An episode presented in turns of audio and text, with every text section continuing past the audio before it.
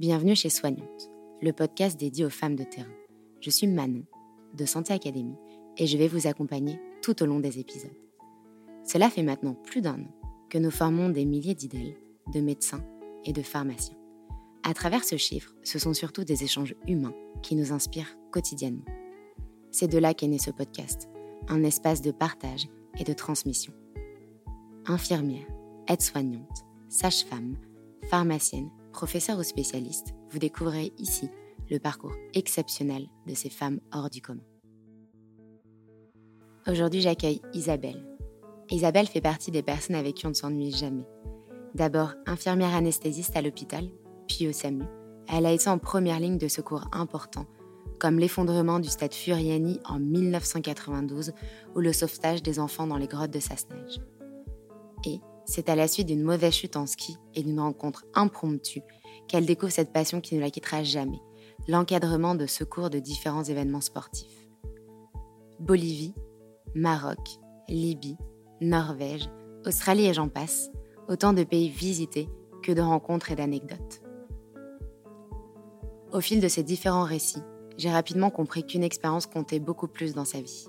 L'Ultra Trail Mont Blanc. Imaginez, une compétition sportive mythique réunissant plus de 10 000 participants, prêts à se surpasser dans un cadre époustouflant. En écoutant Isabelle, vous allez découvrir que toutes les routes ne sont pas tracées et que la chance, il faut parfois savoir la saisir. Comment passe-t-on d'un service d'anesthésie à la médicalisation d'une course aussi emblématique que l'UTMB Comment compose-t-on une équipe fidèle de soins? Quels sont les challenges d'un tel accompagnement? Isabelle nous explique tout sans détour.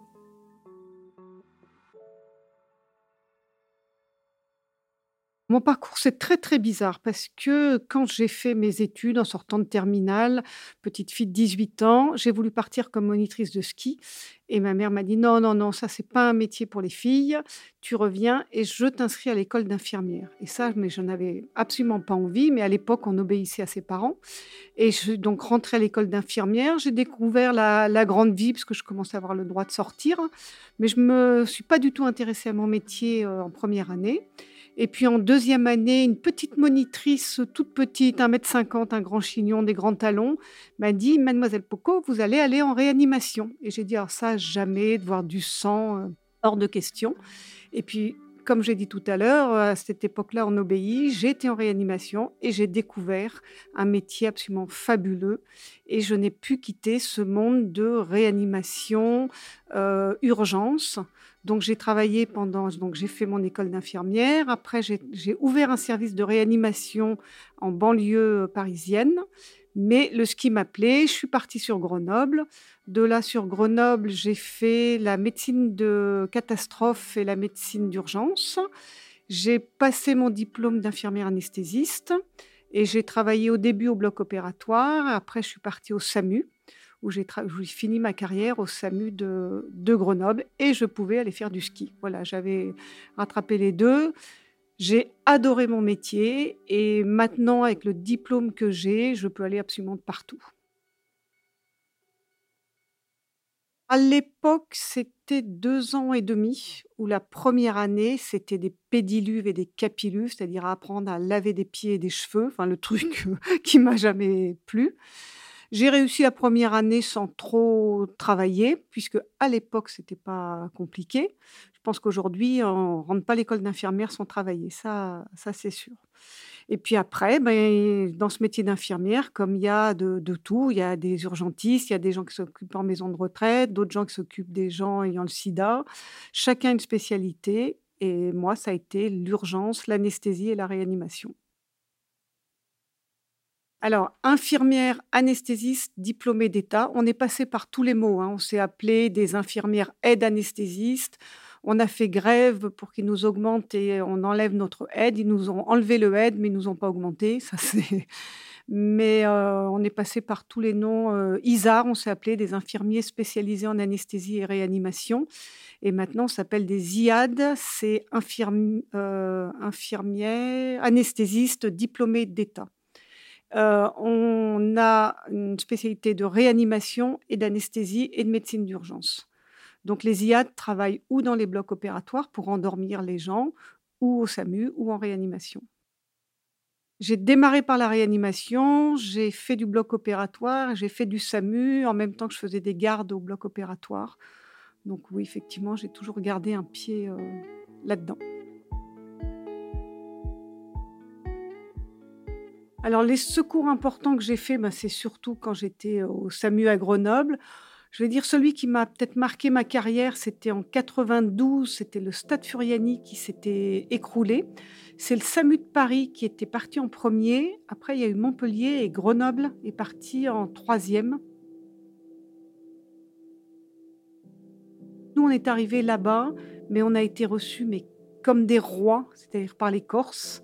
C'était, heu: «Vous venez nous aider, vous êtes, heu, formidables» et heu, ça a été nous, on a géré beaucoup le bloc opératoire et moi, j'ai géré le SAMU puisque l'infirmier du SAMU était décédé dans ce dans cet accident. Et donc j'ai eu la joie, on va dire, de survoler la Corse en hélicoptère, mais de gérer du SAMU. Quand on connaît pas dès le départ, ça n'a pas été facile. Et puis le soir, quand je rentrais, on on allait endormir des gens et beaucoup, beaucoup de neurochir. Donc on n'était pas sur le terrain. Nous, on est arrivés 2-3 jours après, mais on a vraiment on était une équipe de 6, heu, Grenoblois, heu, par rapport à ça. Après à Grenoble, vu la région, heu, il y a eu beaucoup de choses. Il y a eu le quart des Polonais qui s'est écroulé sur le la route de alors je vous le dis tout dans le désordre, mais sur la route de La Fraye. Donc là, ça a été dramatique. Il y a eu l'avalanche des Ors. L'avalanche des Ors, c'était que des enfants et les 2 guides où il y a eu énormément de blessés. Ça a été très compliqué au niveau médical, beaucoup de transferts, mais on n'a pas eu à gérer la famille puisque les familles étaient pas là. Par contre, on a eu les noyades du Drac, le Drac qui était sorti de son lit et là, on a eu beaucoup d'enfants noyés et on avait la famille qui était à à l'hôpital, quoi. Donc non seulement vous gérez des enfants qui vont pas bien, mais vous devez gérer de des familles. Il y a eu le les grottes de Sassenage. Alors les grottes de Sassenage, c'était assez merveilleux, mais c'était peu de temps après le Drac, donc on était tous très, très tendus et heu, ces enfants étaient coincés avec un guide dans une, heu, pièce. Donc bien sûr, il y a eu les spéléologues qui sont venus. Nous, on était à l'extérieur, on attendait. Quand on a su qu'il y a eu la décrue, ça a été un soulagement terrible. On a on a passé la nuit complète et après ils ont fait sortir les enfants qui avaient de l'eau tout même jusqu'au ventre et nous, on s'est occupés des enfants plus à les coucouner, hein. Il y a pas eu de drame à la fin. Et il y avait quelque chose de très drôle, c'est que enfin, à l'époque, c'était pas très drôle, mais il y avait un médecin du SAMU qui était là et sa femme était à l'intérieur, elle était institutrice. Et sa femme est sortie en dernier et bien sûr, il y avait toutes les caméras possibles et sa femme est sortie en dernier et bien sûr, ils se sont fondus dans les bras, se fait un gros bisou sur la bouche et là, on entend les journalistes qui disent: «Ah bah, il s'ennuie pas au au SAMU» je me suis retournée, je dis: «Mais monsieur, c'est sa femme». Donc heu, pensant que tout de suite sous la détresse, heu, voilà, mais ça c'est ça s'est bien fini quoi, les les grottes, c'est c'est mais c'est des moments très compliqués où après il faut faire le vide.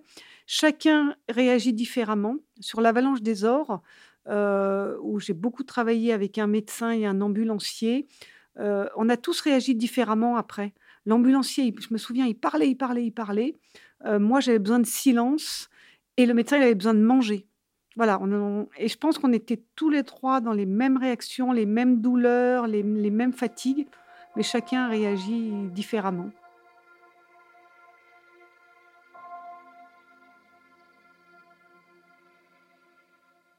J'ai été à cette formation d'urgence vitale dans le milieu du trail parce que c'est un domaine dans lequel je travaille depuis maintenant des années et je pense qu'il faut toujours s'améliorer et qu'on peut toujours s'améliorer. On a appris la médecine spécifique du trailer, qui n'est pas forcément évident pour quelqu'un qui ne fait que de l'anesthésie-réanimation de de la vie de tous les jours. On apprend des mots qu'on a entendus en parler en médecine du style rhabdomyolyse, mais comment soigner une rhabdomyolyse? Comment la gérer? Comment la repérer sur un coureur? C'est pas forcément évident. Donc on apprend des choses très spécifiques, on apprend des pathologies du coureur, des manières de réagir. L'hyponatrémie qui est nouveau dans le monde du trail, c'est vraiment quelque chose qui est sorti depuis 2019 et puis la déshydratation, heu, c'est quelque chose qu'on voit pas forcément dans la vie de tous les jours et tout ça, c'est de la médecine qu'on retrouve dans la course. Et c'est pour ça que je dis bien, heu, quand des gens veulent médicaliser une course, c'est pas anodin de médicaliser une course. Moi, j'ai été il y a pas très longtemps où je me suis retrouvée sur, heu j'étais coureuse et il y a eu un arrêt cardiaque devant moi et est arrivé quelqu'un qui assurait médicalement la course, une femme qui était complètement perdue. Donc je l'ai aidée bien évidemment et elle m'a dit à la fin: «Mais on m'avait dit qu'il y avait que des entorses, heu, à soigner». Mais non! C'est-à-dire s'il y a une entorse, on va être là, on va l'aider, mais à la base, c'est l'arrêt cardiaque, heu, qu'il faut savoir gérer sur le monde du trail. C'est ce geste-là de la médecine du sport qu'il faut connaître de partout et puis il faut savoir travailler dehors, en montagne, dans le froid, dans la pluie, heu.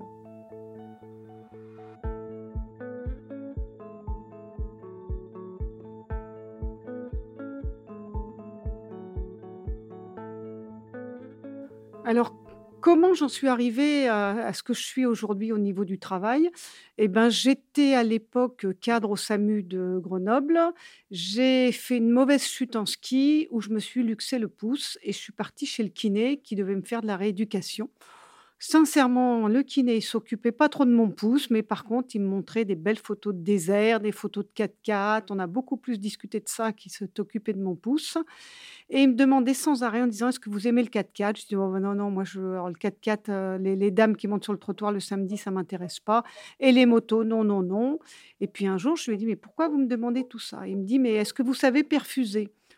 Bah, je fais ça 10 fois par jour. Est-ce que vous savez intuber? Je dis: «Bah, oui, dans mon métier, on intube, on soigne le polytraumatisé, on soigne on soigne l'arrêt cardiaque». Il me dit: «Ah mais il faut que vous veniez dans mon équipe, heu, dans l'équipe médicale et heu, vous verrez, ça sera très bien». Au début, je disais: «Oh bof, bof» et puis je me suis dit: «Après, on va essayer de voir si ça me plaît pas, bah, ça dure une semaine». Il m'a donc emmenée dans le désert, dans cette équipe médicale où il y avait des médecins, des infirmiers et puis des pilotes parce que c'est on ne conduisait pas nos voitures et je me suis régalée, vraiment régalée avec, heu, vivre dans le désert, vivre autre chose, vivre de la médecine, heu, dehors. Donc j'ai médicalisé ces courses, dont une qui s'appelle le Shamrock, qui est la petite sœur du Paris-Dakar. Donc j'ai retrouvé des grands champions, sachant que je n'y connaissais strictement rien, on est bien d'accord. Mais je me suis fait plaisir avec plein de gens. Et puis une année, peut-être deux trois ans ap 3 ans après, un mail a été envoyé à l'hôpital de Grenoble à tout le personnel. Ils cherchaient de l'aide pour médicaliser la course de l'UTMB à Chamonix. Donc j'ai répondu, à ce mail. J'ai été prise et la première année, j'ai été prise comme, heu, infirmière à l'UTMB. C'était à l'époque où il y avait que 2 courses. Il y avait la CCC et l'UTMB et j'ai beaucoup, beaucoup sympathisé avec, heu, Laurence Poletti qui était responsable de tout. Et puis petit à petit, elle m'a dit: «Est-ce que tu veux pas m'aider? Puis tu vas m'aider pour les infirmiers» et comme on s'entendait très, très bien, je l'ai aidée dans le travail qu'elle effectuait déjà depuis des années et on a travaillé toutes les 2 heu, pendant, heu, quelques années. Mais l'augmentation de l'UTMB, l'augmentation des courses faisait qu'on était incapable de continuer. C'est-à-dire qu'à l'époque, on préparait les sacs, on faisait le recrutement, on faisait la régulation, on faisait tout. Et il y a un moment il faut pas jouer avec la sécurité et on ne pouvait plus. C'était au-delà de nos compétences. Donc l'UTMB a pris une société médicale qui gère le les assurances, qui gère le matériel, qui gère la régulation et nous, avec Laurence, on a gardé le côté moi j'appelle ça le côté cocooning qui est le côté DRH. C'est-à-dire on s'occupe toujours du recrutement, on fait les plannings, on les envoie à tel endroit, on fait les équipes et donc ça, ça me prend énormément de travail pendant toute l'année. J'ai commencé au niveau des voitures dans le désert du Maroc. C'était au sud de l'Aïoun. Donc j'ai découvert, heu, un petit peu l'Afrique. Puis quand on est dans des courses de voiture, heu, quand on nous dit d'aller au checkpoint suivant, il est à 200 kilomètres, c'est pas comme la course à pied. Donc on découvre des paysages absolument, heu, extraordinaires. Après, quand j'ai découvert le monde de la course à pied par l'UTMB, c'est différent et si on vous envoie au checkpoint d'après, c'est 20 kilomètres. Des fois, vous y allez à pied, des fois, vous y allez en voiture. C'est pas du tout la même, heu, notion de médicaliser des courses à pied et des courses, heu, de voiture. Sachant que les courses de voiture, j'y étais comme infirmière. Il y avait un médecin responsable, moi j'étais une infirmière, heu, de l'équipe. J'ai passé des très, très bons moments avec eux, mais après j'ai évolué dans mes soins et puis le fait d'avoir été à l'UTMB a fait que j'ai rencontré énormément de coureurs, énormément d'organisateurs et qui après les organisateurs me connaissaient et me demandaient si je pouvais, heu, venir à leurs courses, les aider, monter l'équipe médicale, gérer un petit peu tout le tout le côté médical. Quand j'ai commencé dans les courses, c'était beaucoup, des maux de tête, des des problèmes gastriques, donc ça, c'est la vie de tous les jours et par contre, on a eu un très grave accident une année d'une voiture qui s'est retournée. On avait la chance d'avoir un hélicoptère, donc je suis partie en hélicoptère à survoler des des troupeaux de chameaux, enfin les images extraordinaires. La voiture est retournée et après vous vous gérez le soin exactement comme au SAMU. C'est les les mêmes soins, c'est le même matériel, c'est les mêmes compétences. Donc ça, ça change, heu, ça change pas au niveau des soins. Heu, l'évolution des soins par rapport à la course à pied, oui, là, ça change parce qu'on soigne style des ampoules. Moi, j'avais jamais soigné des ampoules aux pieds et les ampoules, c'est pas, c'est pas anodin. On peut ça peut être très, très grave et ben, j'ai été me former sur le tas avec des podologues qui m'ont appris. J'ai été me former sur le tas avec des kinés qui m'ont appris des méthodes de massage, qui m'ont appris des méthodes de massage de dos, qui m'ont appris des méthodes de massage de ventre parce que souvent le, le coureur, il a très mal au ventre puisqu'il a une nutrition un petit peu différente de son quotidien. Donc j'ai appris ça et c'est extraordinaire comme quoi là, on n'a pas forcément, heu, besoin d'aller dans les écoles, mais on a besoin d'aller au contact de ceux qui savent et je continue dans mes briefings au niveau des infirmiers et des médecins, leur dire: «Dès que vous avez un petit moment, allez voir les kinés, les podologues pour apprendre des choses que vous ne savez pas forcément». J'ai commencé il y a maintenant une quinzaine d'années, donc heu, j'avais déjà vraiment de la bouteille au niveau de mon expérience SAMU, réa, anesthésie et il faut, il faut. Il est hors de question de partir sur des courses quand on est infirmière diplômée depuis 1 ou 2 ans. C'est mettre les gens en danger, hein. C'est comme le SAMU, on prend pas des gens qui sortent du diplôme. Il faut d'abord apprendre le métier et après, heu, on peut le le faire. Ça a toujours fait rire ma famille, la question: «Est-ce que vous êtes sportive?» j'étais considérée dans ma famille, mais je suis toujours considérée dans ma famille comme la grande sportive de la famille. Ça me fait sourire parce que je suis pas une grande, grande sportive. Je suis, heu heu, une grande skieuse. Ça, j'ai toujours très bien skié, mais comme je dis, heu, c'est pas très fatigant le ski, heu, quand on sait bien faire. Je me suis mise à la course à pied à la retraite, donc ça fait maintenant 5 ou 6 ans. Donc je suis une petite coureuse, hein, où j'ai fait mon maximum, c'est un 40 kilomètres en Turquie, j'en suis ah et puis le 42 kilomètres, heu, du marathon de New York, mais je suis pas une très grande sportive. Après, il faut savoir que pour médicaliser la course de l'UTMB, on n'est pas forcé d'être des grands sportifs. C'est-à-dire qu'on a des points en montagne et là, on ne met que les infirmiers ou les médecins qui disent qu'on connaît d'abord et qui disent être sportifs, puisque là, il faut monter avec du matériel, heu, tout en haut. Mais celui qui dit: «Heu, non, moi, je suis pas très sportif», on va le mettre dans un village. Il faut tout de même savoir un petit peu courir parce qu'on peut avoir un problème d'un coureur à 1 kilomètre du village et là, on part en en courant s'il y a pas d'accès de voiture. Mais on n'a pas besoin d'être des grands sportifs non plus, quoi. Ça, c'est sûr.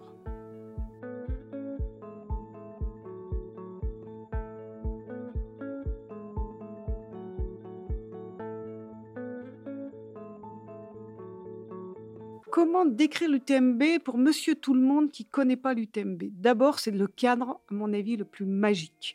C'est-à-dire que si vous arrivez à Chamonix, le soleil, le Mont Blanc devant vous, cette ce village de Chamonix avec ces gens complètement, heu, disparates, heu, de toute nationalité, des habits complètement différents. Déjà, dès le 1er jour, on ne peut être que, sublime face à Chamonix, ça ça c'est sûr.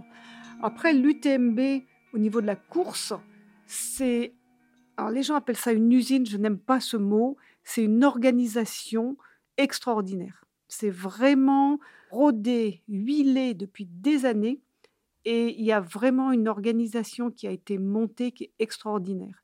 Aussi bien pour le coureur qui soit bien, qui soit en sécurité, qui soit soigné, qui soit rapatrié en bus, euh, que pour les familles qui peuvent avoir des bus, que les repas des coureurs. Il y a eu beaucoup, beaucoup d'évolutions par rapport à ça.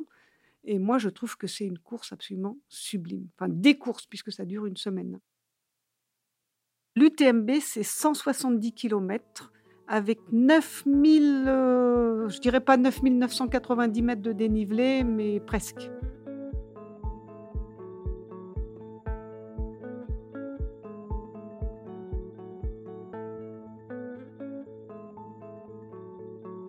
Alors, mon rôle sur l'UTMB, bah, la première année, j'étais infirmière sur un poste. J'ai géré le poste. Quand j'ai fini, j'ai appelé Laurence Poletti en disant je vais où?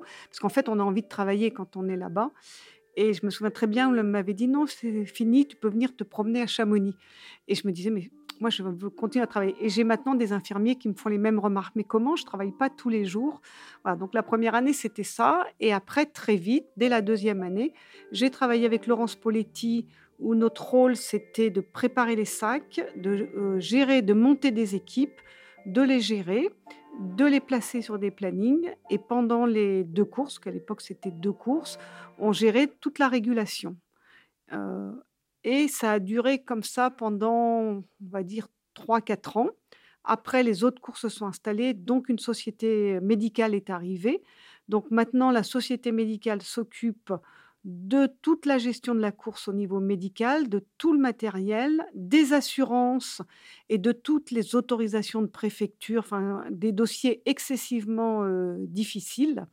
Et après, de toute la gestion médicale, non seulement des coureurs, mais de la population. C'est-à-dire que la population vient pour le trail et on s'occupe aussi bien du spectateur qui peut faire un malaise. Et nous, notre rôle avec Laurence, on s'occupe maintenant moi, je m'occupe des infirmiers, elle, elle s'occupe des médecins. Et donc, c'est de la ressources humaines et après de la gestion de planning, de la gestion de poste. On travaille énormément avec les responsables de l'UTMB, c'est-à-dire c'est pas nous qui décidons, tiens là on met un infirmier, là on met un médecin. C'est vraiment des réunions où on fait des statistiques et on dit là l'année dernière il manquait quelqu'un, là on avait mis deux infirmiers, il y en a un de trop. On a des réunions spécifiques euh, par rapport à ça. Et puis après, bien évidemment, c'est 60 infirmiers et 20 à 30 médecins.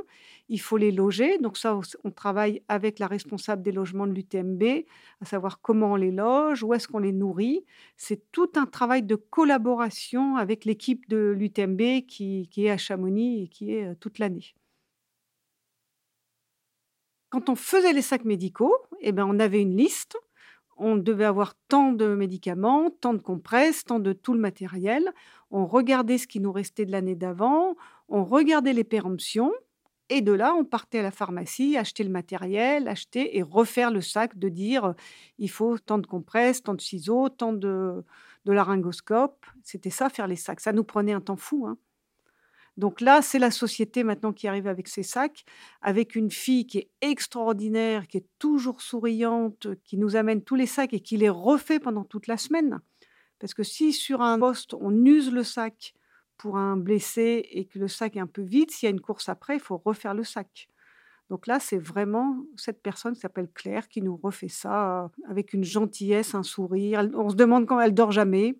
Elle mange des bonbons. Claire, elle mange des bonbons c'est pas anodin la gestion du personnel. C'est-à-dire qu'on prend pas le premier CV qui nous arrive et en disant chic, ça y est, j'ai 10 CV et je les prends.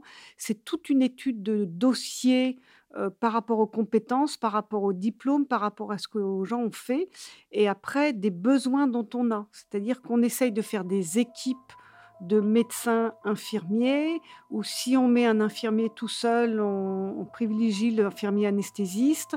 Donc c'est vraiment une gestion du dossier qui est pas facile, mais qui est passionnante, parce que c'est pas je reçois, je prends, je coche. Euh, non, c'est vraiment une étude par rapport à ça.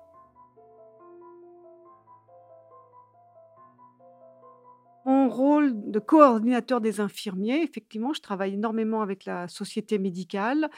Quand j'ai le moindre doute d'un dossier, l'exemple typique, heu, quand c'est une infirmière belge, les infirmières belges, elles ont des diplômes d'infirmières, que je connais pas bien et j'appelle le directeur de la société, je lui dis: «Est-ce que tu peux m'aider?» alors lui, il me dit: «C'est quel grade? Grade 1?» enfin voilà. Je je suis pas seule face à mes CV, donc déjà je travaille avec ça. On travaille avec eux pour la répartition du personnel, c'est-à-dire qu'on est autour d'une table et on discute, combien de kinés, combien de podos, combien d'infirmiers.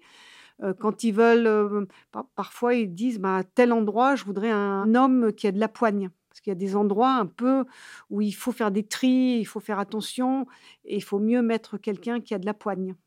C'est tout un art par rapport à ce travail. Après, les sacs sont constitués par la responsable du matériel, mais je demande toujours aux infirmiers qu'ils vérifient leur matériel. Donc si jamais, bah, il y a du manque de matériel et ben, il y a un travail qui s'effectue avec Claire, on voit comment on peut le rapatrier, comment on peut le faire. Après, pendant la semaine, souvent de: «Allô, je peux pas venir, je suis malade. Allô, heu, ma grand-mère a ceci». Donc ben, il faut recadrer, heu, par rapport à ça. Moi, pendant la semaine de l'UTMB, j'ai un téléphone greffé à mon oreille, quoi. Ça, c'est sûr que c'est, heu, aussi bien, heu: «Allô Isabelle, il est 07:00, je devais avoir une relève à 06:00, heu, comment ça se fait qu'elle est pas là?» Parfois, je leur réponds: «Ben, vous regardez le planning et puis vous appelez» et puis parfois ils vous disent: «Mais je suis, non, j'ai oublié, je l'ai pas pris, je l'ai» voilà. J'ai vraiment un rôle, mais que j'adore, moi, parce que je les adore ces infirmiers, j'adore ces médecins, j'adore ce boulot, qu'on fait donc c'est très chouette, quoi.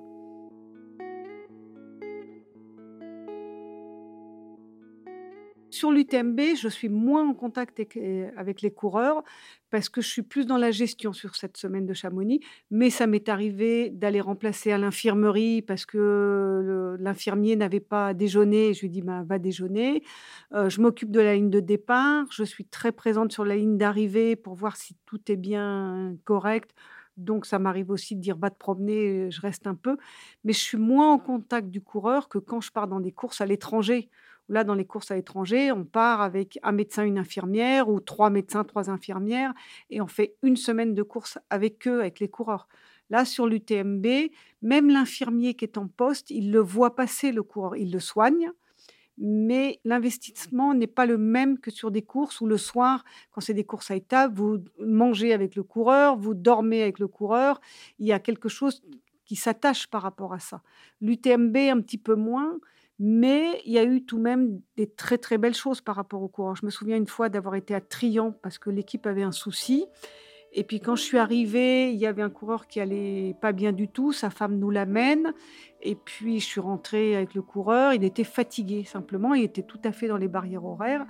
Et j'ai tout fait pour qu'il continue, qu'il se repose, qu'il se soigne, qu'il boive la soupe, qu'il le cocooning comme j'appelle, heu et quand je suis sortie de l'infirmerie, sa femme me dit: «Mais alors il est où là, que je le ramène à la maison?» je dis: «Non, non madame, il va continuer la course». Elle m'a mais pourrie, mais elle, je pense qu'elle voulait rentrer, puis elle avait peur, je pense qu'il y avait beaucoup d'angoisse par rapport à ça et en fait, le coureur a fini. Le coureur m'a téléphoné, m'a il m'a dit: «Je veux vous passer quelqu'un». Il m'a passé sa femme en disant: «Je vous prie de m'excuser de vous avoir, heu, grondé, mais je vous remercie beaucoup». C'est ça qui est chouette. C'est des belles images, heu, par rapport à ça, quoi.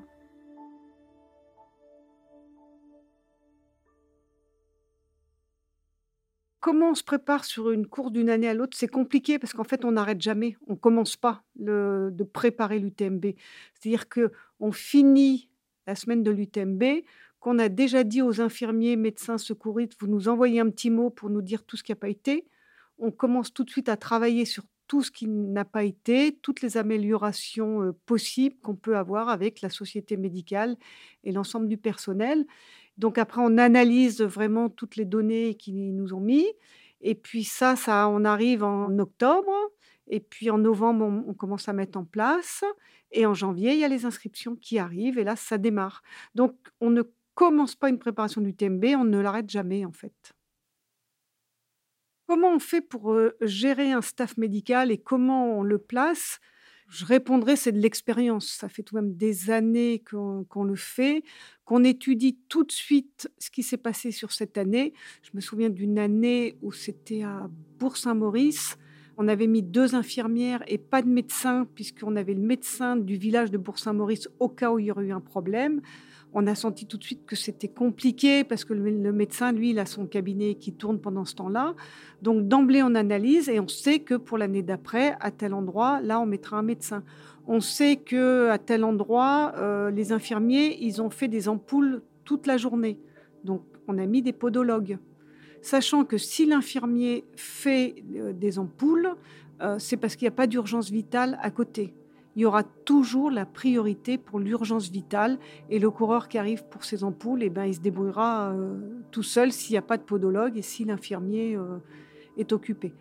Si on met un médecin un petit peu jeune, on va dire, on le met avec un infirmier qui a de la bouteille. avec Laurence Poletti, sur nos plannings, on travaille énormément euh, ensemble. Si elle a un médecin qui est généraliste, qui a de la bouteille au niveau de la médecine, mais peut-être moins au niveau des gestes techniques, ben, si on voit qu'il est tout seul, on discutera pour dire non, euh, avec lui, il faut lui mettre un infirmier qui connaît bien les gestes euh, techniques. C'est tout un travail euh, en amont qui est très important. Et on essaye, mais je dis bien on essaye, on n'y arrive pas tout le temps, de laisser les copains ensemble, parce que c'est aussi une semaine de plaisir. Mais alors le problème, c'est qu'on devient tellement tous copains que quand on dit avec qui vous voulez être, ben, je veux être avec machin, machin, machin, machin, et là non, on ne peut pas. Mais on essaye au maximum que les gens aient envie de venir sur l'UTMB. Et ça marche très très bien. C'est une belle semaine. Moi, je refuse des bénévoles infirmiers, ça c'est évident. Je pense que le responsable des bénévoles, euh, il en cherche tout le temps. Cette année, c'est plus compliqué avec le Covid parce que le personnel médical est, vraiment fatigué, ne sait pas ce qu'il aura comme vacances cet été, ne sait pas comment euh, est-ce que la Xème vague de Covid va démarrer. Les plannings sont compliqués, les gens ont fait beaucoup d'heures supplémentaires. Et cette année, on a plus de mal à faire les plannings. Ça, j'avoue qu'on ressent tout à fait la fatigue des hospitaliers, euh, c'est assez important. Où est-ce qu'on se situe euh, au niveau des équipes? Il y a toujours un infirmier sur la ligne de départ des courses du lundi, du mardi, mercredi, et un médecin, parce qu'il peut se passer n'importe quoi. Il faut considérer qu'on gère la foule. On ne gère pas que le coureur qui, va, qui n'a pas encore démarré. Sur l'UTMB, il faut savoir que c'est des milliers de personnes qui sont là le vendredi après-midi. Depuis quelques années, avec les règles de la préfecture et du danger qu'il peut y avoir, la préfecture a exigé qu'on augmente nos équipes de départ. Donc on a des gens sur la ligne de départ, on a des gens au-dessus au niveau de l'église et on a des gens au premier virage et on a des gens jusqu'au bout de la Grand Rue au niveau médical. Et on travaille au niveau des radios au cas où il y aurait un problème, aussi bien dans la foule qu'au niveau des coureurs. La ligne d'arrivée, c'est exactement pareil, sauf qu'à la différence, c'est qu'on on récupère des coureurs qui sont épuisés, épuisés, euh, qui font et qui décompensent après la ligne d'arrivée et qui nous font le malaise après la ligne d'arrivée. Donc on travaille beaucoup sur cette ligne d'arrivée avec une équipe qui reste sur la ligne d'arrivée, secouristes, euh, infirmiers, et 50 mètres au-dessus, on a une petite tente médicale dans laquelle il y a des infirmiers et des médecins. Pendant la course, sur chaque village ou en haut de montagne, pas chaque village, c'est-à-dire c'est géré selon ce qu'on appelle un, un, plan social.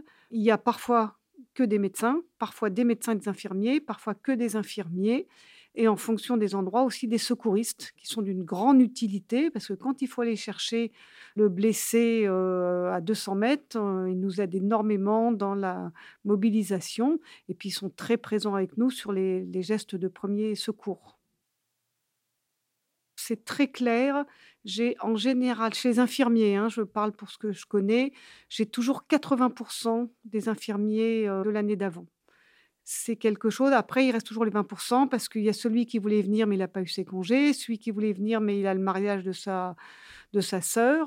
Donc, j'ai entre 70 à 80% d'anciens, ce qui est très, très agréable parce que, pour prendre l'exemple de ceux qui sont au Grand Col Ferré, qui est très compliqué, il faut monter au Grand Col Ferré, il y a une marche d'approche, c'est très compliqué. Et de là, c'est la même équipe.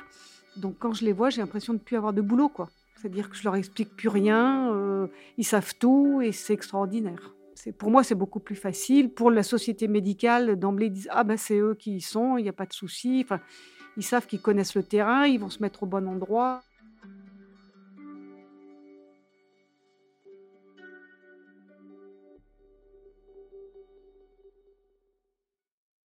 Est-ce que je préfère l'UTMB où je suis plus dans l'organisationnel que les courses où je suis dans le soin? J'aime les 2 en fait.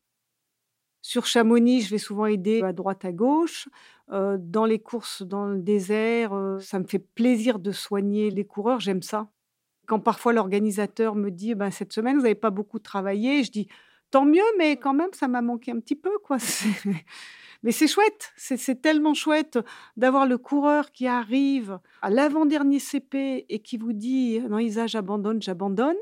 Faites semblant de ne pas l'écouter, vous lui dites de s'asseoir, vous lui amenez une soupe, vous lui demandez s'il a mal aux pieds, vous soignez les pieds. Pendant ce temps-là, il boit la soupe, il s'endort un petit peu sur sa chaise. Puis une fois que vous avez fini de lui soigner les pieds, vous lui dites: «Ben, maintenant Claude, tu démarres». Il me fait: «Ah non, mais non». Je dis: «Mais Claude, heu, tu as mangé? Oui. Tu as plus mal aux pieds? Non. Bah, tu démarres» et il a fini sa course.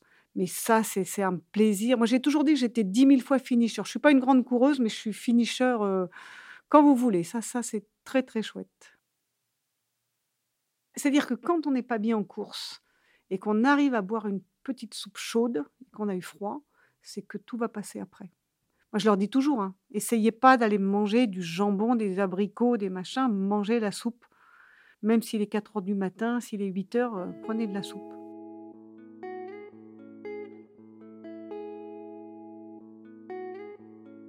Le staff médical, on va dire tout en haut, il y a la société médicale qui est professionnelle, hein, c'est leur métier.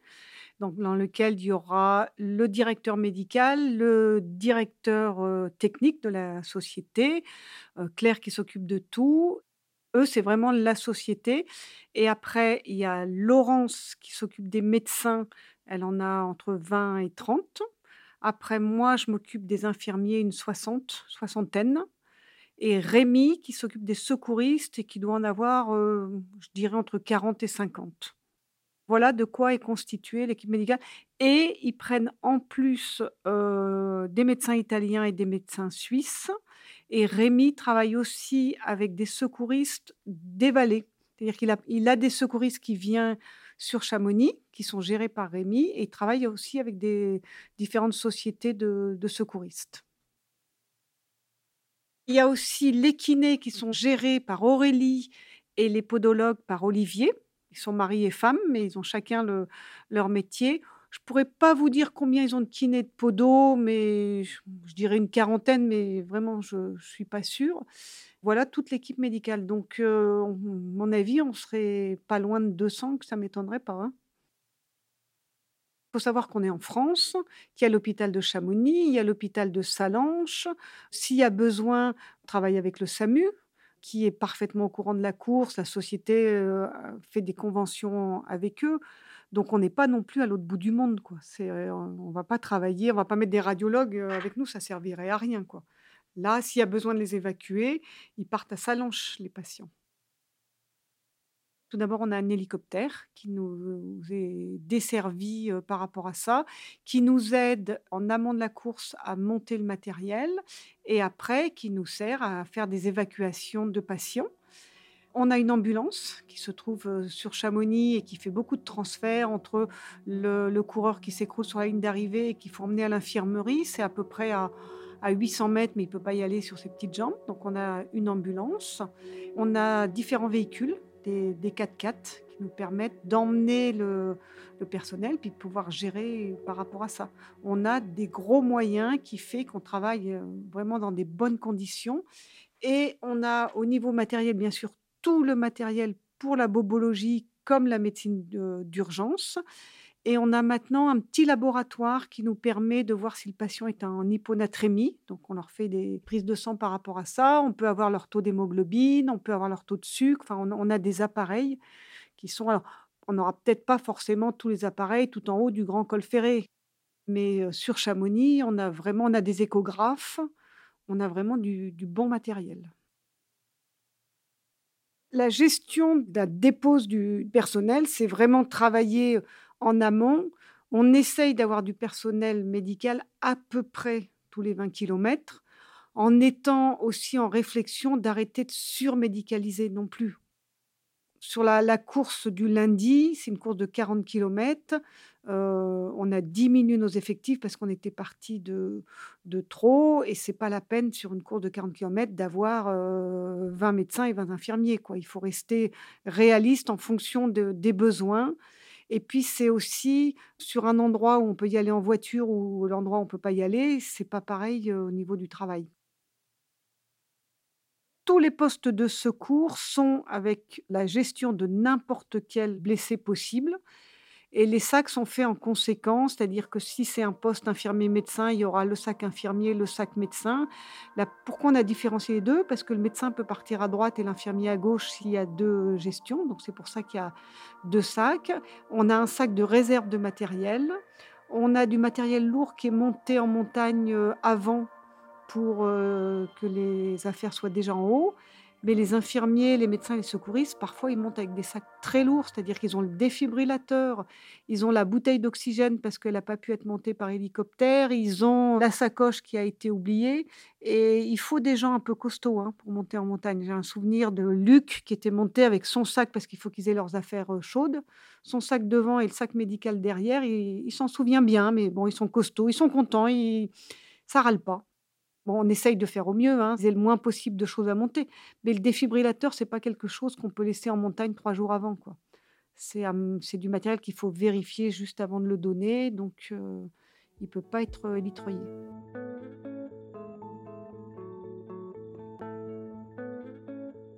Par exemple, si vous prenez, heu, madame lambda, madame Alexia qui fait elle, toute la semaine et ben, le lundi, elle est sur, heu, un poste, heu, sur la MCC. Elle va commencer le samedi à m'aider sur la logistique. Le lundi, elle est sur la MCC. Après le mercredi, elle monte sur la TDS, elle redescend, là, elle fait un poste et après, il y a la CCC, l'UTMB où il y a 2 courses qui passent au même endroit et tous les postes en montagne, moi, je laisse les mêmes personnes en montagne. Mais c'est parce qu'elles aiment, hein, c'est qu'elles veulent res alors moi, ça m'arrange parce que ça m'évite des déplacements, ça évite de ramener des gens, de les emmener, de les ramener et puis surtout le personnel, il aime bien rester en montagne, heu, en attendant les 2 courses. Ils reviennent bien fatigués quand même.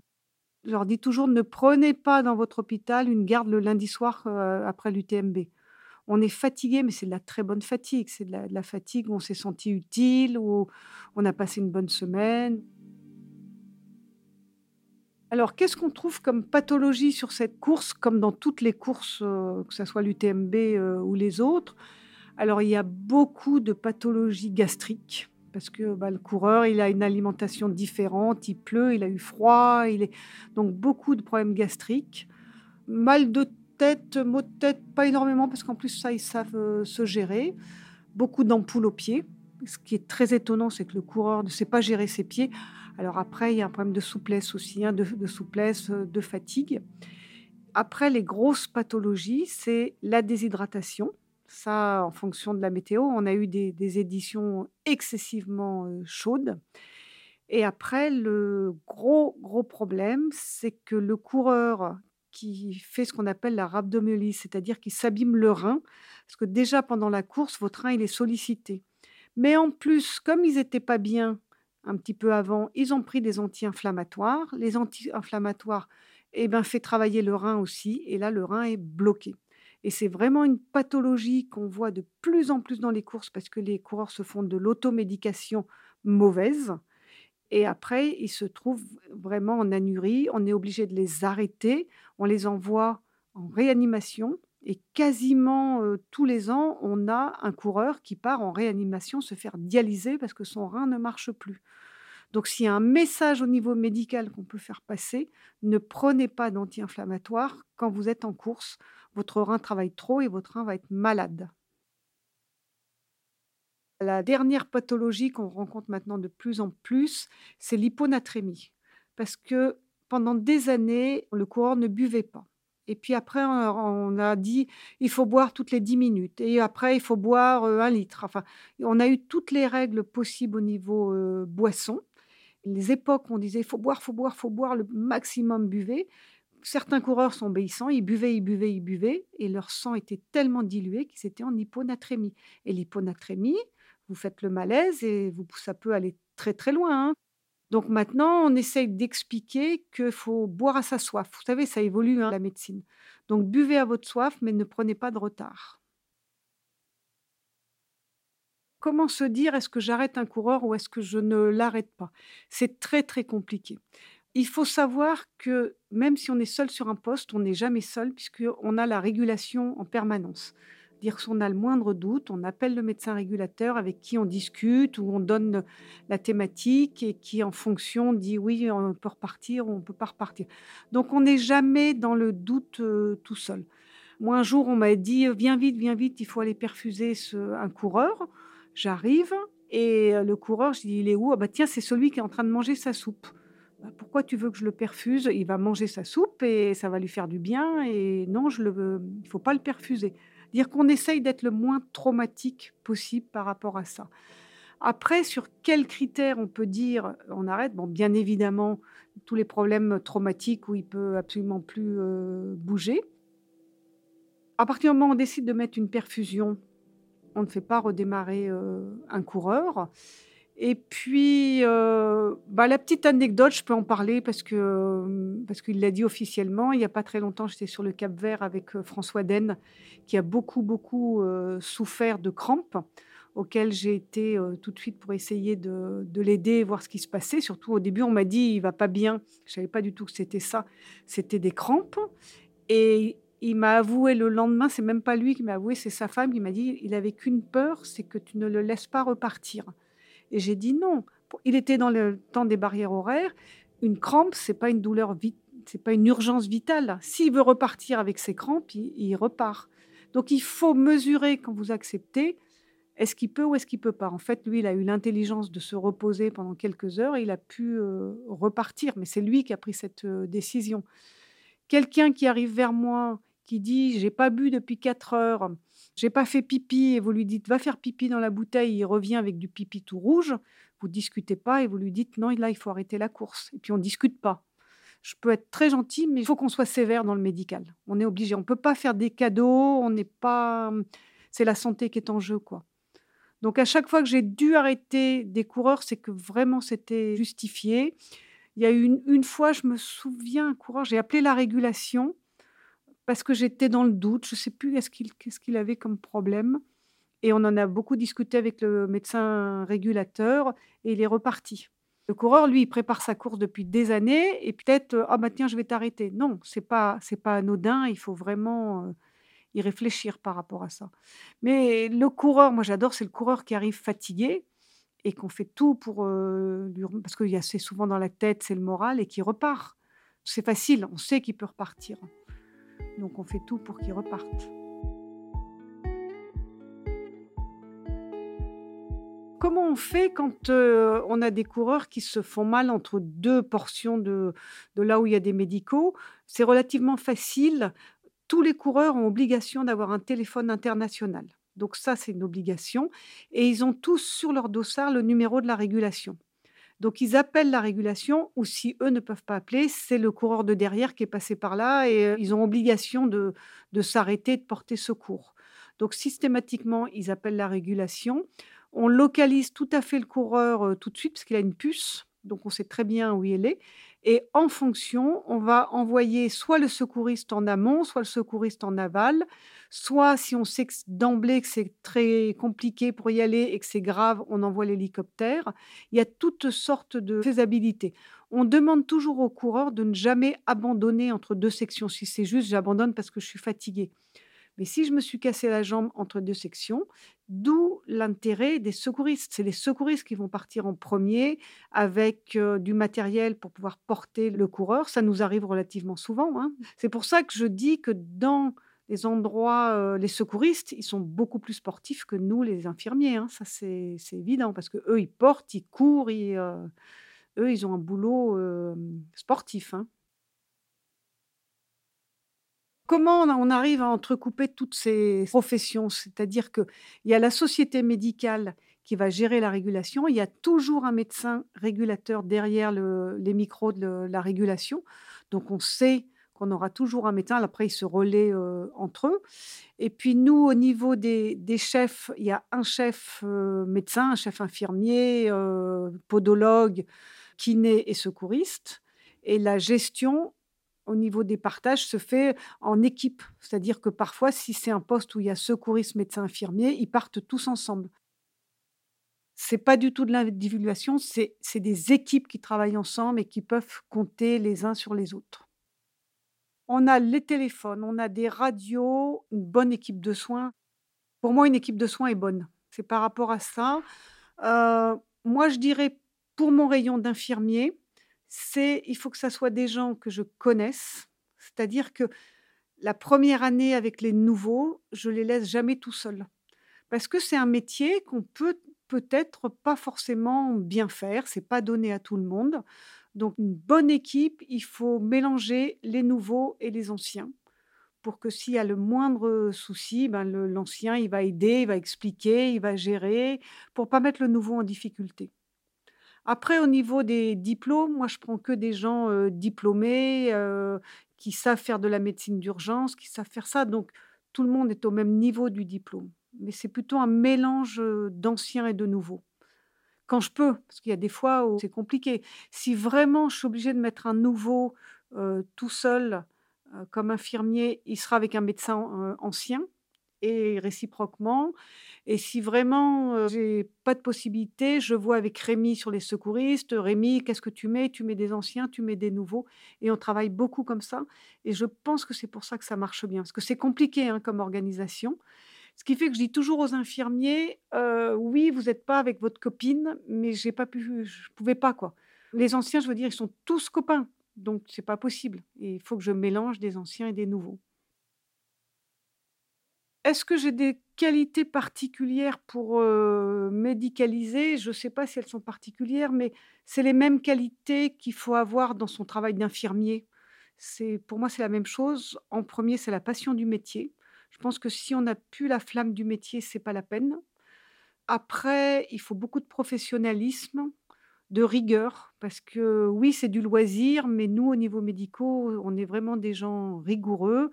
Dans mes briefings, je fais toujours sourire le médecin responsable de la société parce qu'il me dit toujours, heu, en souriant: «Isabelle va vous parler de l'hygiène», mais heu, il en est conscient, hein, que c'est important, heu, par rapport à ça et puis je pense qu'il faut beaucoup d'empathie et d'aimer les gens. C'est-à-dire qu'on demande à ces médecins, infirmiers, secouristes de faire un boulot, mais qu'ils ne feraient pas dans leur vraie vie. C'est-à-dire qu'il y a des fois où ils ont fait toute la nuit, puis le lendemain matin, j'ai un souci à l'infirmerie, «Ah t'inquiète, je te fais le poste pendant 2 heures». Il y a un rendu, c'est-à-dire que moi je les aime et eux ils m'aiment et ça, ça marche, heu, ça marche bien. Je sais simplement que tous les organisateurs avec qui je travaille ou que j'ai travaillé ont une sécurité exemplaire. Si je, suis partie avec un organisateur où je ne sentais pas la sécurité médicale, j'ai arrêté de travailler avec lui. C'est très clair.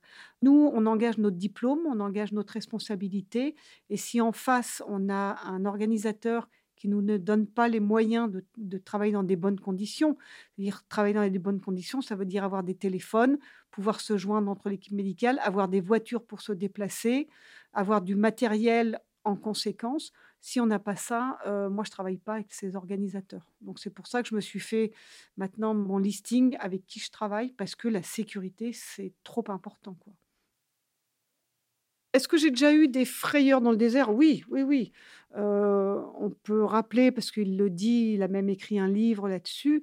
C'était Roberto Zanda qui est arrivé à mon CP. Il venait de se faire doubler par une fille et il arrive et il me dit: «J'ai mal au ventre, j'ai mal au ventre». Bon, mal au ventre, c'est tout de même très, très courant dans dans ces trails. Je lui ai dit de se reposer. Au départ, il n'avait pas le ventre dur, quoi que ce soit et puis il s'est endormi et dans son sommeil, j'ai vraiment vu qu'il souffrait, ça se voyait. De là, j'ai examiné et il commençait à avoir le ventre, très, très dur. J'ai dit: «Ça, c'est pas normal». Il vomissait, enfin, c'était vraiment, pas normal. L'organisateur, c'était en Égypte, est venu me voir, c'était un Égyptien et il me dit je lui dis: «Ça va pas, il faut vraiment l'évacuer» et il me dit: «Est-ce que tu veux un hélicoptère?» Et moi je travaille en SAMU, j'ai dit: «Ah vous avez l'hélicoptère?» «Oui, oui, heu, bien sûr que je veux l'hélicoptère» et puis il revient une heure après, j'avais oublié qu'on était en Égypte en fait. Il revient une heure après, il dit: «Mais il faut payer». Et je lui dis, mais l'organisateur de la course, il paiera, tu m'envoies l'hélicoptère, là, ça devient vraiment, vraiment urgent. Et puis, en fait, une heure après, il est venu me dire que non, il n'y avait pas d'hélicoptère. Il me dit, bah, il y a un très mauvais hôpital à 40 km et un moins mauvais à 100 km. Et je lui dis, mais on fonce sur euh, le, plus près, quoi. J'ai compris en arrivant là-bas. Donc moi, je l'ai endormi pour le transporter jusqu'à l'hôpital. Arrivé là-bas, mais c'était des cathéters qui traînaient par terre, c'était gris, noir, enfin l'horreur. Et puis d'emblée, comme il avait un peu moins mal parce que j'avais fait des antalgiques, et il lui dit depuis quand vous n'avez pas été à la selle? Et le coureur dit mais ça fait quatre jours. Et donc d'emblée, les médecins de là-bas, qui ne me parlaient pas parce que j'étais une femme, c'est-à-dire qui parlaient en arabe aux responsables égyptiens, qui me traduisaient en anglais, qui me regardaient. Enfin, vous voyez, la communication était très compliquée. Et il dit, bah, il est constipé. Donc moi, j'ai eu beau dire que non, c'est même s'il n'a pas été depuis quatre jours, c'est l'alimentation, la, course. Et puis, lui ont fait un, un microlax, quoi. Le pauvre, ça a été terrible. Et le lendemain, il était 42 fièvres. Et là, j'ai dit, il faut l'opérer, il faut l'opérer. Et ils sont venus l'opérer. Ai dit, mais vous avez déjà fait ça? Oui, oui, oui. Et j'ai demandé à assister à l'opération. Et là, je crois que c'est le plus mauvais souvenir de ma vie, quoi. Ils ont d'abord arraché ma perfusion que j'avais posée euh, pour le faire marcher jusqu'au bloc opératoire. Et le bloc, c'était une table en bois, c'était chasser les mouches. Il y avait 50 personnes dans cette salle parce que je pense que c'était l'intervention de l'année. Donc ça a été une, catastrophe. Et là, j'ai vraiment cru le perdre. Vraiment, vraiment. Et moi, je ne pouvais pas intervenir. C'est-à-dire, c'est les Égyptiens qui, travaillaient. Et puis, à un moment, le chirurgien me dit... Euh, il avait fait une anesthésie, mais pas assez forte du tout. Donc, il, hurlait de douleur. Il me regarde, il me dit, il a peur. J'ai dit, non, non, il n'a pas peur, il a mal, quoi. Et il a fait le malaise tellement il a eu mal, mais il s'en est sorti, mais il est extraordinaire, quoi. Ce... Et le lendemain, 41 de fièvre. Et là, j'ai hurlé, j'ai dit, il faut l'envoyer au, Caire. On ne peut pas rester là, il faut que vous l'emmeniez. Le chirurgien, vous devez monter dans l'ambulance. Donc, on a fait le transport jusqu'au Caire. Et arrivé au Caire, là, je vois un médecin j'en pouvais plus. Moi, ça faisait trois jours que je dormais pas. Et là, je vois le médecin et je lui explique en anglais voilà ce qui s'est passé, voilà comment il a été opéré. Donc maintenant, il faut réopérer, il faut enlever la lame. Enfin, je, je parlais très très vite de, fatigue. Et là, le médecin me dit euh, vous voulez me parler en français? Ah, je, je crois que je l'aurais embrassé. effectivement, il a réopéré, il a été sauvé. C'est extraordinaire. Et, Roberto, il, m'en parle. C'est lui qui, après, dans la grande course du Yukon de 670 km, a eu les mains et les pieds gelés, donc il a été amputé. Et il a toujours cette force en lui de continuer le trail. Hein. Et moi, je me dis, bon, ben, son premier sauvetage, ça a été moi, et j'en suis contente de, l'avoir sorti de là. Oui, et puis ça, ça, reste, hein, des souvenirs comme ça, euh, fou.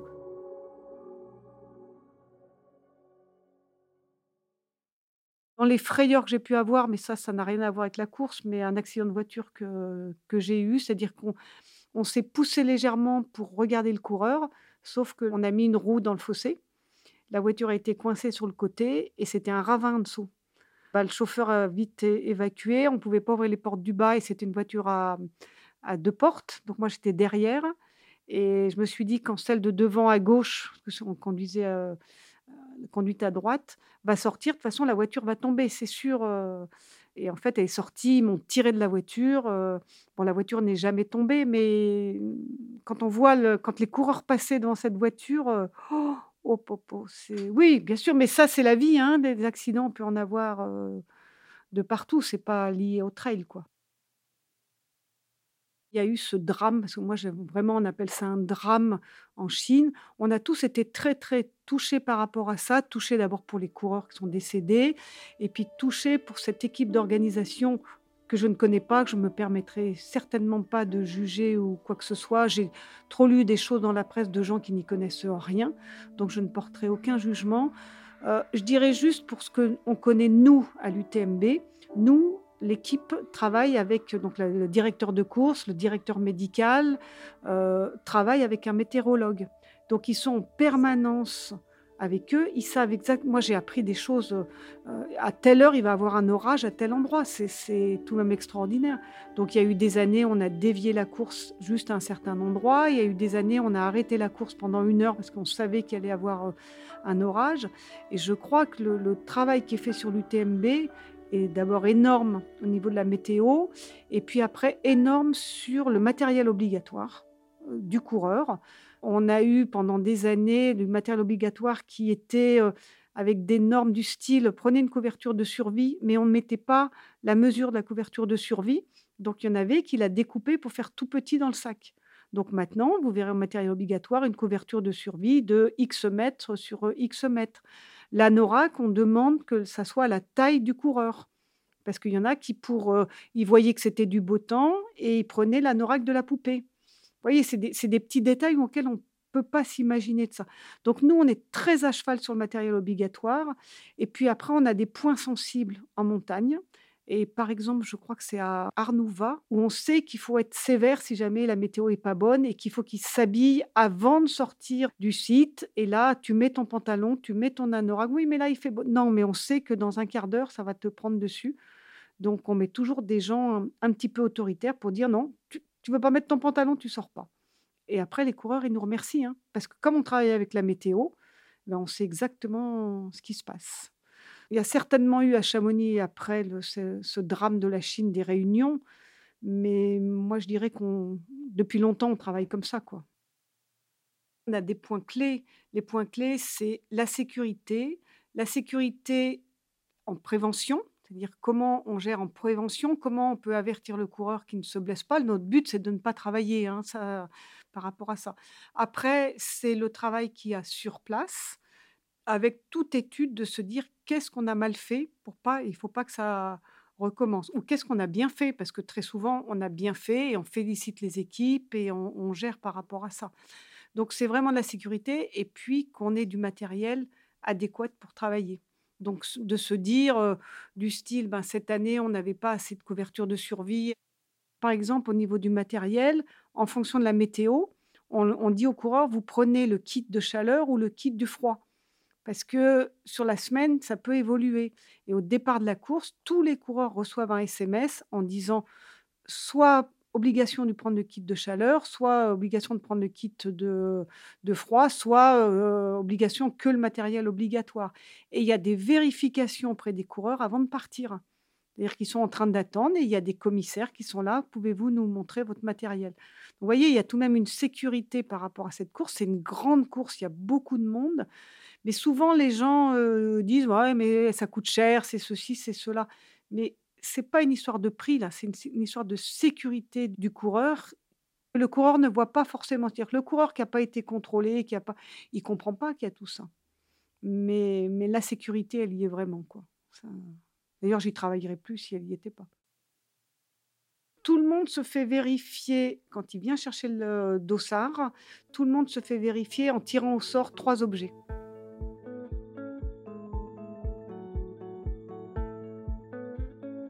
Effectivement, je suis à la retraite euh, peut-être depuis 5 ans, mais ça fait des années que je dis 5 ans, donc peut-être qu'il faut augmenter un petit peu, enfin depuis quelques années. Et puis, je suis très occupée aussi bien par euh, ma maison, mes petits-enfants que je reçois toujours avec plaisir, et puis surtout le boulot de médicalisation des courses dans le monde entier. Donc vraiment, je m'ennuie pas. Et bien évidemment, avec cette épidémie, ben, toutes les courses ont été arrêtées. Je me suis retrouvée sur mon canapé et à entendre en permanence à la télé, il manque d'infirmières, il manque d'infirmières. Donc bien évidemment, pour moi, c'est insupportable. Donc j'ai commencé à travailler dans l'hôpital qui est juste à côté de chez moi, où j'ai monté quatre lits de réanimation. Et après, il y avait très peu de travail, puisque à l'époque, on était sur la première vague, Avignon, Cavaillon n'était pas très touché. Donc j'ai monté ces lits de réanimation et on a eu deux, trois patients, enfin pas beaucoup de travail. Donc après, ils ont réorganisé et je suis partie travailler à Avignon, où j'ai travaillé en réanimation. Là, ça n'a pas été forcément facile. Vous vous retrouvez de 7 heures du matin à 19h30 avec des patients 24 heures sur 24 pour aller manger. Il faut retomber dans tout le matériel de réanimation. Mais bon, j'ai tenu ma place. Et puis après, il y a eu l'été où là, je leur ai dit que je récupérais mes, petits. Et en septembre, c'est le SAMU qui m'a appelé en disant vraiment, on a besoin de quelqu'un qui soit opérationnel tout de suite, qui a fait du SAMU. Parce qu'entre les transports Covid, entre les arrêts maladie, les infirmiers n'avaient pas eu de vacances de tout l'été. Et on a vraiment besoin de vous jusqu'à Noël. Donc j'ai dit, ben d'accord. Je suis arrivée au SAMU, j'ai été excessivement bien accueillie, heu, vraiment des gens gentils qui m'ont jamais mis en difficulté, qui me téléphonaient tout le temps en disant: «Est-ce que tu es sûr que tu veux y aller? Est-ce que c'est pas» enfin vraiment ça a été extraordinaire. Et puis à Noël, ben, ils se sont rendus compte que si je partais, ça allait être très compliqué, donc ils ont cherché quelqu'un parce que moi je leur ai dit que je ne refaisais pas une carrière, hein, ils ont cherché quelqu'un et cette personne est arrivée début juin, donc là elle est en train d'être formée, donc c'est pour ça qu'ils m'ont dit si je pouvais rester encore en juin. Et après bah, je reprends ma retraite, ma deuxième retraite, fin juin et donc cette expérience effectivement au SAMU, heu, a été très bénéfique pour moi parce que j'ai vu des nouvelles techniques, j'ai vu des évolutions, j'ai été obligée de me remettre dans les calculs d'eau de réflexion, de transport de de nouveau-nés, de, voilà, toute cette gestion, heu, qui a été très bénéfique. Des courses, j'en ai médicalisé beaucoup parce que depuis des années que je fais ça et j'ai la chance d'avoir été dans tous les pays, quoi. J'ai été en Australie, j'ai été en Namibie où je me suis retrouvée, heu, avec les indigènes comme Myriel Robin où ils m'ont mis de la terre rouge, heu, sur les jambes. Je me suis retrouvée, heu, en Inde en Bolivie, dans ce désert de sel, beaucoup en Afrique, Burkina Faso, Cameroun, Libye, Abu Dhabi, dans, les, dunes de sable, à dormir dans les dunes de sable, le, côté euh, extraordinaire. Et j'avoue que c'est vraiment grâce à cette médicalisation que j'ai pu découvrir euh, euh, tous ces pays. Quoi. Et on a la chance sur certaines organisations où on a le temps de visiter. Il n'y a pas que la course non plus. Là, on a fait le Cap Vert. À la fin, on a fait des randos, mais magnifiques. On a pu se promener. Quand on était à Chypre l'après-midi, on allait visiter. Je reconnais la chance que j'ai. Et puis, j'aimerais aussi parler d'une course que je fais. Alors, une fois par an, ça s'appelle la course du cœur. C'est fait pour la promotion des dons d'organes. C'est-à-dire que le directeur de course monte 14 équipes de 21 personnes qui travaillent dans différentes sociétés, euh, SNCF, Renault, enfin des grosses euh, sociétés. Et il y a une équipe de greffés. Et le but, c'est de promouvoir la vie sportive de ces greffés. Donc il y a des épreuves où le coureur il est attaché au greffé, il y a des épreuves vraiment sportives parce que ça démarre de Paris pour arriver aux arcs. Et on a une équipe de sensibilisation qui, la veille, passe dans les villages, passe dans les écoles et travaille avec les institutrices pour expliquer aux gens ce que c'est que la greffe. Parce qu'on manque de greffeurs. Alors maintenant, en plus, avec le Covid, cette année, c'est dramatique. Mais de dédramatiser le, don de, de greffe, c'est extraordinaire. Et c'est vraiment une course qui dure quatre jours, qui est épuisante, puisque pour les équipes euh, médicales, on y a une nuit à faire. Et après, les journées, on se lève à 5 heures, on se couche à minuit. Donc ça, c'est sûr que c'est épuisant, mais de pouvoir accompagner ces équipes et les greffer, c'est extraordinaire. Et donc, on n'a pas pu la faire en avril, et là, on va la faire en octobre. Donc, Paris-les Arcs, on n'aura peut-être pas de neige en arrivant aux Arcs.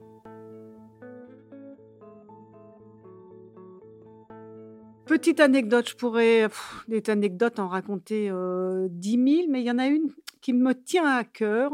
C'était le 30 août 2013, une heure avant le départ de l'UTMB. Il faut savoir qu'une heure avant l'UTMB, j'ai le téléphone à droite, la radio à gauche, les antennes sur les oreilles, les 100 000 personnes euh, autour, la régulation qui donne des ordres. C'est assez compliqué. Et mon téléphone sonne, c'était mon fils Nicolas qui m'appelait pour m'annoncer la naissance de sa petite euh, Margot. Donc là, bah, j'ai un peu la larme à l'œil, je, lui téléphone euh, un peu en pleurant. Il y a même quelqu'un euh, à côté qui m'a dit, mais ça n'a pas l'air d'aller. Je dis, si, si, c'est bien, c'était de l'émotion. Et puis je raccroche, puis c'était une grosse émotion, et je monte à la régulation, et je vois en premier Michel Poletti. Donc je me mets à sa hauteur et je lui dis Michel, je suis grand-mère. J'étais pas grand-mère pour la première fois, mais je dis Michel, je suis grand-mère, une petite Margot et tout. Et là, Michel me regarde avec l'angoisse de ce départ et lui il était vraiment dans la course et il me regarde, il me dit Ah, mais alors il faut que tu partes? Et je lui dis Non, Michel, je te dis pas ça parce que faut que je parte. Non, non, moi, je suis que la grand-mère, donc heu, je suis pas du tout et en fait, on n'a pas partagé cette joie parce que lui, il était dans l'angoisse, il était persuadé que je partais et quand je lui ai dit: «Non, non, non, Michel, c'est juste, heu, parce que je suis grand-mère», donc là, il m'a bon, d'accord. Donc ma petite Margot, moi, je l'appelle Margot UTMB, son deuxième prénom. L'autre jour, on était dans une ambulance avec le médecin et l'ambulancier et on a joué un jeu de: «Qu'est-ce que tu feras, heu, comme métier dans dans ta prochaine vie?» l'ambulancier, a dit: «Moi, je serai pilote d'hélicoptère». Le médecin, elle a répondu: «Moi, je serai pas médecin». Elle a pas répondu ce qu'elle serait: «Mais je ne serai pas médecin» et moi, j'ai répondu: «Mais moi, je serai infirmière anesthésiste. Je ferai la même carrière». Merci beaucoup Isabelle d'avoir partagé avec nous ce moment riche en adrénaline. On se retrouve très vite pour un nouvel épisode de Soignante. Ce podcast vous a été présenté par Santé Academy, la plateforme de référence pour la formation des professionnels de santé. Notre mission est de vous permettre de vous former tout au long de votre vie. Sur santeacademy.com, nous mettons à votre disposition un catalogue de plus de 30 formations accessibles sur mobile et sur ordinateur. Grâce à votre DPC et votre fiche PL, vous profiterez de formations 100% gratuites et indemnisées pour les heures que vous passez à vous former. Alors, vous commencez quand?